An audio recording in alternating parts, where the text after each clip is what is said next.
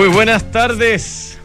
Una de la tarde con 26 minutos. Esto debe ser la primera vez que a mí por lo menos me toca iniciar este programa tan temprano. 26 minutos de este lunes 6 de marzo de 2023. Les habla Fernando Zavala, iniciando de manera temprana, pero con mucha energía, una nueva edición de información privilegiada. Y me acompaña alguien a quien le voy a decir de inmediato que la República está en sus manos, Josefina Ríos. ¡Qué terror, por favor! No. ¿Cómo estás, Fernando? Gran frase, ¿ah? No, rimbombán. Me gustó, me gustó. ¿Sabes, sí. por qué? A ver, Como una responsabilidad. independiente de cómo termine esta nueva etapa de, este proceso constitucional de nuestro constituyente, que nuestro deseamos país, que termine la mejor forma posible. termine bien, digamos, no como Sí. la anterior, Sí, sí. Cambió bastante la cosa, ¿no? Este año, o sea, er- esta vez. De partida, claro, las formas al menos, el fondo tendremos formas, que ir enterándonos en el camino, pero llegaron todos bien arreglados, con zapatos todos de partida. no, que igual es un tema, perdona. Todos con zapatos, eh, la mayoría con camisa, gente- Los hombres, digamos. Sí, los hombres, las mujeres lo sostenía. Eh, otra cosa, con, con bastante avance respecto a ciertas cosas que son importantes y que de no, no haber avanzado quitan bastante tiempo. Por ejemplo, eh, el tema de las presidencias de, de la mesa y también chao. de las comisiones. Y todo eso se produce además porque se decidieron, oye, y pues si trabajamos unos días antes, y tuvieron un par de reuniones la semana pasada, lo que sirvió para justamente Llegar a un acuerdo. llegar a un acuerdo y desembarcar de una forma tranquila y, mm, y con menos show que la vez pasada. ¿Te acuerdas que la otra vez terminaron con los niños llorando? Con, trataban de tocar el himno nacional y no los dejaban y lloraban los niños de la orquesta, una cosa. Oye, tremenda. bueno, estamos hablando del proceso de el inicio del trabajo de la comisión experta, eh, esta comisión de 24 expertos que se eligió para eh, darle cierto marco eh, al proceso constitucional. Se eligió una presidenta de la comisión, que, mm, eh, cargo cuyo eh, recayó, digo, en Verónica Undurraga, que está ahí en el cupo del PPD. Sí, en independiente con cupo PPD. Exacto. Y vicepresidente eh, Sebastián Soto, un abogado constitucionalista eh, que está en Cupo Evópoli, pero que tiene toda una trayectoria de trabajo en temas constitucionales. Yo creo que es bien innegable que Sebastián Soto al menos tiene. Sí, y la Verónica la Verónica también. Sí, claro. sí, sí. Oye, y se eligieron presidentes de las subcomisiones. Hay cuatro subcomisiones, hay cuatro presidentes de subcomisión, dos mujeres, dos hombres. Bastante como equilibrado. Paritario se llama. No, es que a mí me da lo mismo los temas, tú sabes, que a mí me gustan las personas por sus capacidades y no por, Sí, por- bueno. por, eh, si son o no son de un eh, sexo particular o un género particular. Eh, me parece que esta vez eh, se cuida la forma, ojalá termine bien este proceso, como bien dijo alguien por ahí, la República está en sus manos. ¿ah? ¿Sabes quién lo dijo? Lo dijo el presidente del Senado. Siéntese, Álvaro Elizalde. Álvaro Elizalde los fue a ver hoy día junto con Vlado Mirosevich, presidente de la Cámara de Diputados, hizo unos discursos. Y claro, y finalmente le dicen la, la República está en sus manos.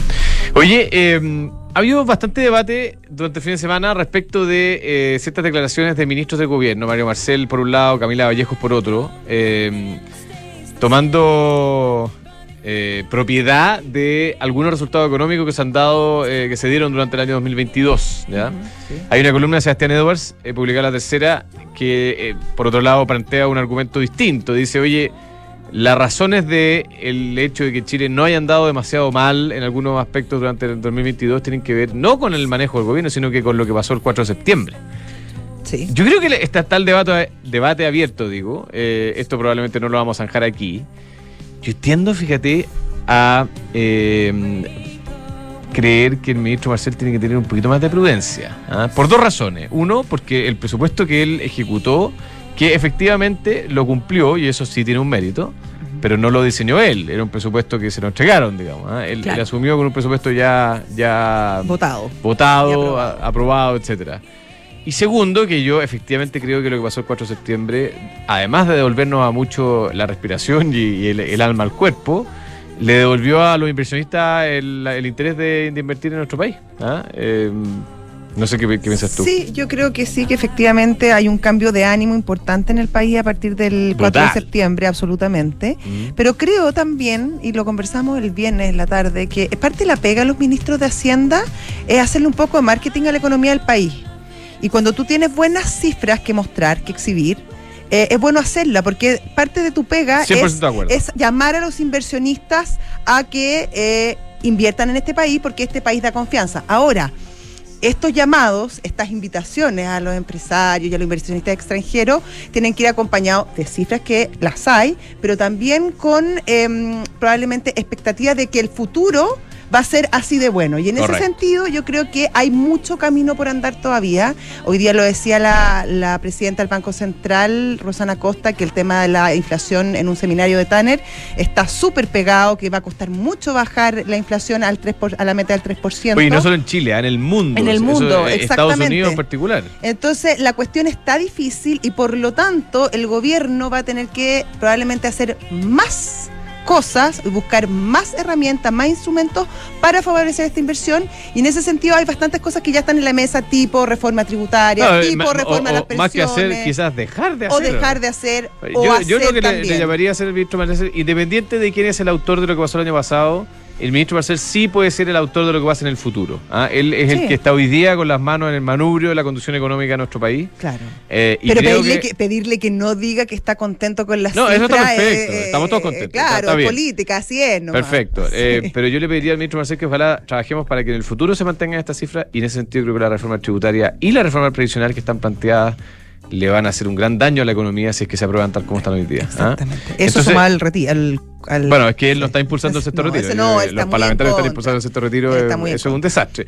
Oye, eh, hablemos un poquito de lo que dijo Rosana Costa. Hoy día, como tú mencionabas, habló en un seminario de Tanner, Tanner Investments, y, y dijo, entre otras cosas, que las expectativas que tienen algunos de que el Banco Central chileno vaya a iniciar una reducción de tasas eh, son complejas mirando las cifras de inflación, porque se da un panorama bien particular, ¿eh? que es desafiante. Por un lado tenemos eh, cifras de inflación todavía altas, cercanas al 10%, en, en, la vecindad del 10%, anualizado obviamente. y por otro lado tenemos una actividad económica que tanto en Chile como fuera de Chile todavía se muestra resiliente. Entonces tenemos actividad económica fuerte, un mercado laboral que en Chile está empezando a, a ponerse cada vez más complejo, pero que todavía no muestra señales de crisis. Eh, que en Estados Unidos está eh, muy fuerte el mercado laboral, y con inflación alta, o sea, inflación alta, economía fuerte, y además eso se suma que las perspectivas del principal socio comercial de Chile hoy día, que es China, eh, han mejorado en lo último, a, pesar de lo que salió ayer en la noche, todo esto que se juntó el Partido Comunista Chino y pues, el... La reunión de dos, sesiones. claro, y dijeron que iban a crecer solamente un 5% este año y no el 5,5 o 6 que esperaba el mercado. Pero incluso con eso considerado, eh, la actividad económica china ha sorprendido positivamente en, los últimos, en los últimos indicadores. Entonces tenemos un desafío que es eh, cómo, o sea, el Banco Central hoy día no tiene muchos argumentos para bajar la tasa. No mucho. Esa es la verdad. ¿ah? Entonces es un desafío para que esto no se transforme en un problema para el resto de la economía y que logremos bajar la inflación y ojalá tener un aterrizaje lo más suave posible. Claro, exactamente. Sí. Sí, oye, en Estados Unidos... Dura tarea. Dura tarea en Estados Unidos. Para Rosana y sus boys. Y sus boys. Em, de hecho, en Estados Unidos lo que tú comentas es bien importante porque para esta semana se esperan los datos de empleo. Y mañana habla Jerome. Mañana habla Jerome, sí, y el miércoles se entregan unos datos, el viernes se entregan final, los más importantes que son los del Ministerio de del Trabajo, pero todos esperan que se aumente que aumente la tasa de empleo, que podría crecer hasta... De ¿Desempleo? No, de, empleo. Ah, que podrían crecer hasta 200.000 nuevos empleos, que es menos de lo que ha ido creciendo en los últimos meses, pero sigue apuntalando la tasa de empleo en Estados Unidos, es la más alta desde, desde 1963. La tasa de personas Empleo, empleadas. Oye, eh, yo te he contado que me dediqué a escuchar podcast y uno de los que escuché es que eh, en Chile deberíamos empezar a mirar más la tasa de empleados o el número de empleados, de ocupados, que la tasa de desempleo, por, el tema este de que todavía hay un bolsón de personas que lamentablemente no, están buscando empleo.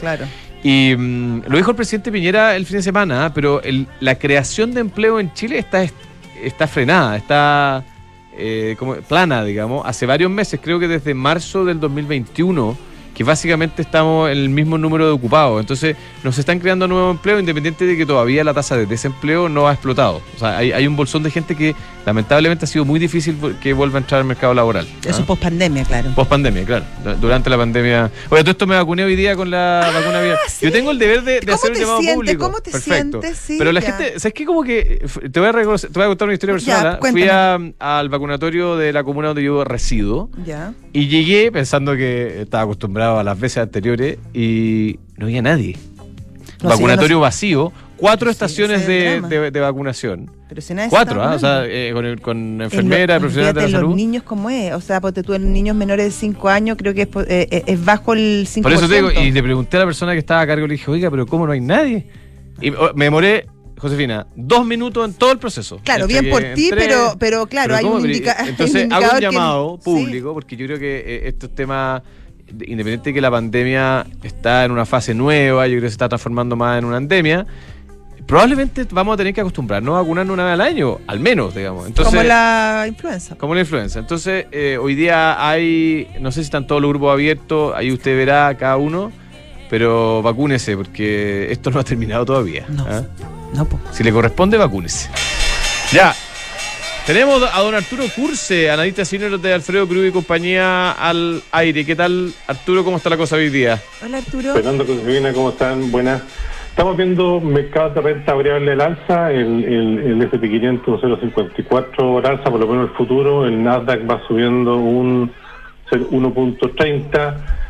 Eh, yo diría muy con la expectativa de lo que el- la, la- expectativa de crecimiento de, de- la utilidad en Estados Unidos. Hemos visto un reporte del cuarto trimestre que, si bien ha evidenciado una caída, esa caída en ningún en ningún punto de vista está eh, eh, haciendo, o sea, está confirmando o está haciendo que el mercado eh, esté, esté entrando en, un escenario de caída, un escenario de, de- mayor contracción. Por tanto, por ese lado yo creo que los mercados se empiezan a firmar y me agarro un poco del dato que decís tú, Fernando, el PMI chino muy por encima de lo esperado la semana pasada, eso también está generando viento a favor con respecto a la economía mundial que hacen que eventualmente el aterrizaje en Estados Unidos sea más bien suave y ahí entonces estamos viendo un juego eh, que también está respondiendo las monedas, el tipo de cambio hoy día se está apreciando, una de las pocas monedas que se aprecian que ya las monedas están depreciando, que ahí ya, hoy día está operando en torno a 800 a 798 el, el- el dólar, está operando ante el rumor de una nueva intervención por parte de Hacienda, hoy día el, el precio el, peso está... ¿Hacienda está o el Central, eh, Arturo? Hacienda. Ah, Hacienda El sería. Pero eso- eso sería- Perdona, perdona que te consulte, pero el, el rumor es que básicamente mantendrían eh, la, el plan de, de, de venta de divisas que han tenido hasta ahora o sería algo extraordinario? A ver, a ver, el- la verdad es que no me... Ya, no, no sabemos todavía los detalles, pero hay un rumor No, dando vueltas no por ahí. detalles, solamente me dijeron que totalmente sí. De hecho, se esperaba, algo se esperaba que hiciera, porque Hacienda terminó con la venta de los dos mil millones, ¿de acuerdo? Sí. Y se esperaba que, eh, que, que nuevamente, que, que, que, bueno, que de alguna forma apoyara, digamos, el, el trabajo central, ¿cierto?, a través de la, situación de Forward, una nueva venta, ¿de acuerdo? Y esto eventualmente. Ojo, hay un tema que es re interesante, si me permite, me permite decirlo, a partir un poco este dato chino que tú hablas del PMI, hoy día Alpine, Alpine Braco, que, que son analistas muy, muy respetados, hacen la relación entre el PMI chino y el dólar en términos nominales. Y, hoy día a un, a un PMI chino equivalente a 52.3, el dólar internacionalmente debería caer un 15% nominal. ¿Eso qué significa? Significa que el DXY, el dólar índice que hoy está en 105, debería caer a 90. Y si el índice del dólar cae a 90, el tipo de cambio quiere estar en 700 pesos. Y eso entonces lo, lo que estamos viendo, si se confirma o no, en los próximos días o semanas, ¿cierto? Si vemos una caída del dólar y también aquí el tipo cambio. Es, es- es un poco, y eso es favorable para el panel en todo caso. ¿ah? Si se cae el dólar, es muy favorable para la renta variable. Y vamos a ver probablemente, un rally en los mercados. Estamos en eso. ¿Mm? Ojalá sea así, pues Arturo. Muchas gracias por este contacto. Muchas gracias, Arturo. Hasta luego. Arturo Curse, analista senior de Alfredo Cruz y compañía. Mira que dijo que podría haber un rally en los mercados. ¿eh? Mira, Te, te, te, vamos a estar te. atentos. Se la vamos a cobrar. no, lo tiró como una posibilidad. No, sí. Si usted tiene operaciones en todo Chile y busca soluciones de movilidad para sus empleados, el leasing operativo de EconoRent le entrega la mejor solución ya que cuenta con servicios técnicos, talleres propios y una amplia cobertura nacional. Asesórate con expertos y cotiza con EconoRent. Mejor tarifa, mejor servicio. Y si quieres arrancarte un fin de semana y llevas mucho equipaje, no tienes de qué preocuparte porque llegó la nueva versión de la Peugeot Landtrek Diesel. Vienen novedades, parece. ¿eh? Sí, estaríamos Dicen, conociéndola. Ajá. ¿ah? O por lo menos recibiendo un, un informe de qué tal. Claro. ¿ah? Bueno, 4x4 con caja automática y motor de 180 HP. Una, una camioneta que te lleva a todos lados y hecha bajo la norma Euro 6. Peugeot Landtrek Diesel 4x4 es atracción en todos tus terrenos. Si está buscando invertir en una propiedad, hágalo a ojos cerrados con Almagro. Departamentos con excelentes terminaciones, alta demanda de arrendatarios y 45 años de trayectoria que lo respaldan. Encuéntralos. Están todos los proyectos de inversión en almagro.cl slash inversionista. Y en este momento, mi querido Fernando, el dólar está a 799 pesos. Quizás muchos creen que es un buen momento para comprar a este precio. Y así poder, después más adelante, cuando suba, obviamente ganarse unos pesos. Un pesito. En Mercado G puedes hacerlo en tan solo segundos. Abres una cuenta desde tu celular en, lugar, en el lugar donde estés y compras los dólares al precio más barato del mercado chileno. Tan solo 0,26 pesos por dólar. Aprovecha el beneficio de un 10% extra en tu cuenta, ingresa a www.mercadog.com y, tus, y sus expertos te ayudarán en todo.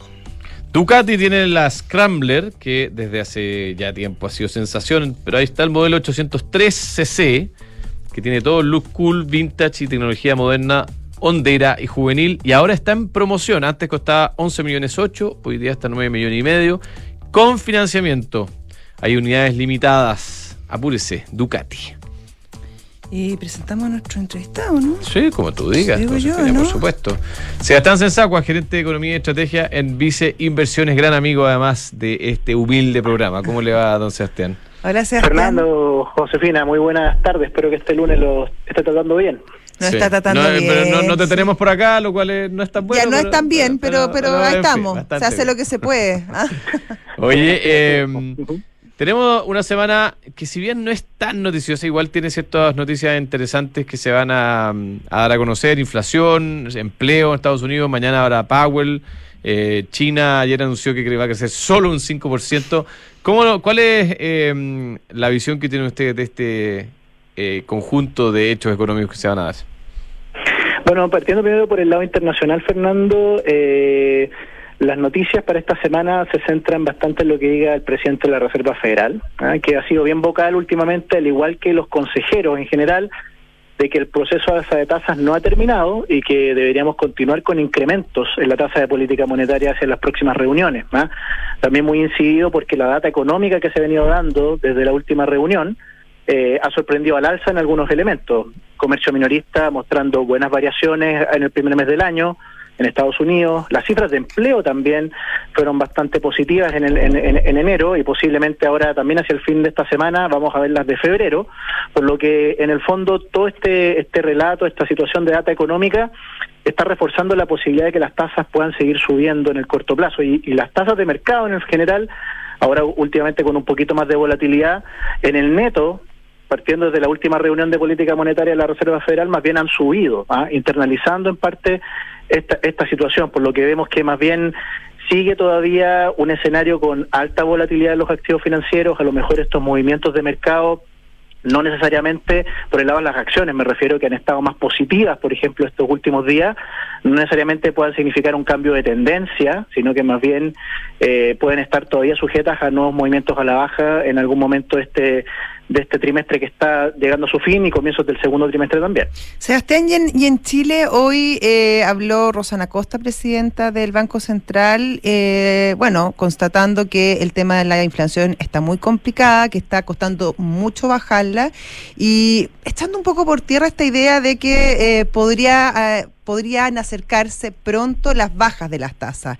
Eh, hasta la semana pasada muchos creían que a partir del segundo semestre podrían comenzar la- la- las bajas, pero hoy incluso podrían algunos pensar que no solo se mantendrán, que incluso podrían subir un poco más o ese escenario está descartado. Bueno, nosotros por el lado de Visa Inversiones creemos que la política monetaria hoy día en Chile está altamente restrictiva. ¿ah? La tasa de política monetaria está en 11,25%, nivel que no observábamos hace mucho tiempo, y en el fondo se ha mantenido en ese nivel ya por, por, un, por un buen número de meses. ¿ah?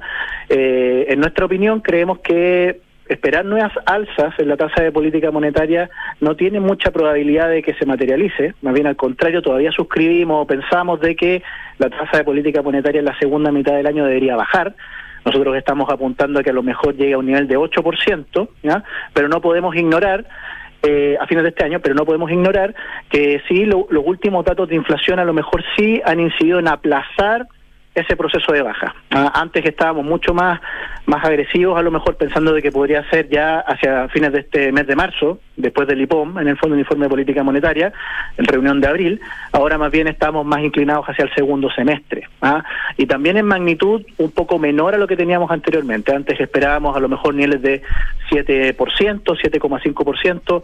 Ahora posiblemente va a ser mucho más gradual ese proceso. ¿ah? Eh, eso, eso obviamente creemos que no hay que no hay que ignorarlo en base a cómo ha ido evolucionando la data económica y sobre todo lo que ha pasado en materia de inflación. Igual esta semana tenemos IPC eh, de febrero y ahí el mercado también está bastante atento, está con una expectativa más baja eh, respecto a lo que fue enero, entre 0,1 0,2% de variación mensual, eh, por lo que igual va a ser un dato que va a ser bastante monitoreado hoy día para o esta semana para ver si es que en el fondo refuerza esas expectativas que estamos teniendo para, para la política monetaria del Banco Central de Chile. Oye, Sebastián, eh, la semana pasada como que nos empezamos a poner todo optimistas de nuevo después de que salieron cifras en China mejores, un poquito mejores a lo esperado. ¿ah? Eh, de mm. hecho, se notó una especie como de, voy a decir, sutil cambio de ánimo. Eh, y también, bueno, una caída fuerte en el dólar, los commodities con, con algún crecimiento. ¿Da como para esperanzarse o todavía es muy prematuro? Bueno, ahí, ahí conecto mucho, Fernando, con lo que tú mencionaste hace unos minutos atrás respecto de lo que está esperando China crecer este año. ¿ah? El target de crecimiento de China por parte de las autoridades, que por lo general donde tienen estas reuniones de la del, del, del partido, ¿no es cierto?, que se anuncian, es de 5%, ¿ah? menor al target de crecimiento o el objetivo de crecimiento del año pasado, que fue cinco y medio y que no se cumplió. ¿ah? El crecimiento del año pasado en China fue menor al 4%. ¿ah? Entonces, igual la proyección que se está planteando para China este año en crecimiento no está en el rango alto de las expectativas que tenía el mercado, al contrario, está más bien en la parte baja, por lo que igual en el fondo vemos que hay un manejo cauto de las autoridades chinas respecto de cómo quieren manejar este este este buque que es la economía china en el fondo eh, y cómo esto puede impactar en distintos sectores en distintas actividades ¿ah? sabemos que el plan de largo plazo de China es que las tasas de crecimiento sean menores obviamente a las que veníamos viendo hace la última década en el fondo, pero sí que sean más estables, o sea, un crecimiento que sea más sostenido en el tiempo y no tan volátil. Entonces, igual estas medidas que están aplicando hoy día, eh, algo lo está, mirando el mercado con que a lo mejor China, si bien está creciendo este año, no va a ser un motor que genere un impulso extremadamente importante para elevar de manera bien fuerte el crecimiento global. Al contrario, seguimos observando a lo mejor de que economías desarrolladas, por ejemplo, están partiendo en un mejor pie de lo que se pensaba este año, pero más bien hacia los meses siguientes, segundo semestre, las condiciones ya se empiezan a ver menos positivas, sobre todo si es que las condiciones financieras en estos países siguen más restrictivas. Las tasas en Europa se espera que sigan subiendo, en Estados Unidos también. Ahora, claro, a lo mejor para arrastrar a la economía global no está China en este momento. Sin embargo, para la economía chilena en particular, eh, los elementos que nosotros les exportamos a ellos son, mm. son básicamente casi de primera necesidad. Estamos hablando básicamente de la minería, cobre, litio, em, que sí podría tener un impacto positivo dado la apertura que está teniendo China, ¿no?